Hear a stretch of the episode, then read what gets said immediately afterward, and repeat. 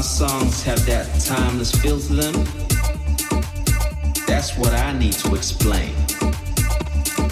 It's in the very nature of how I rap my songs.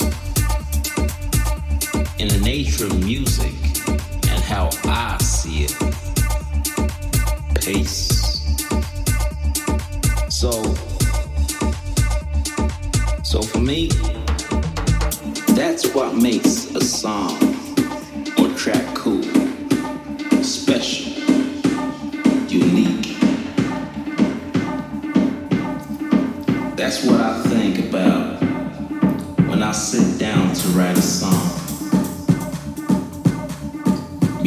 Me can express those those types of feelings far better than any other language can.